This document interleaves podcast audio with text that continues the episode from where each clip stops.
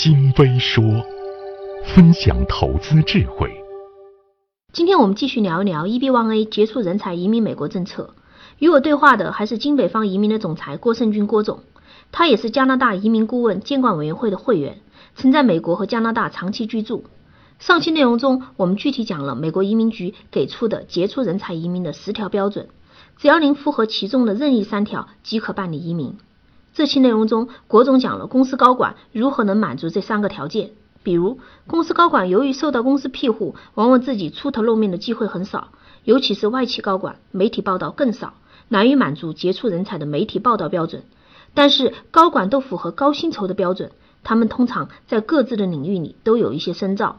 比如专利发明人有行业协会资格，或是做过评委等等。所以，其实只要认真补充和准备材料，找到自己符合的三条标准，从而满足企业出人才移民的条件是不难的。发现投资机会，警示投资风险。想听完整或更多内容，关注微信“金微说”。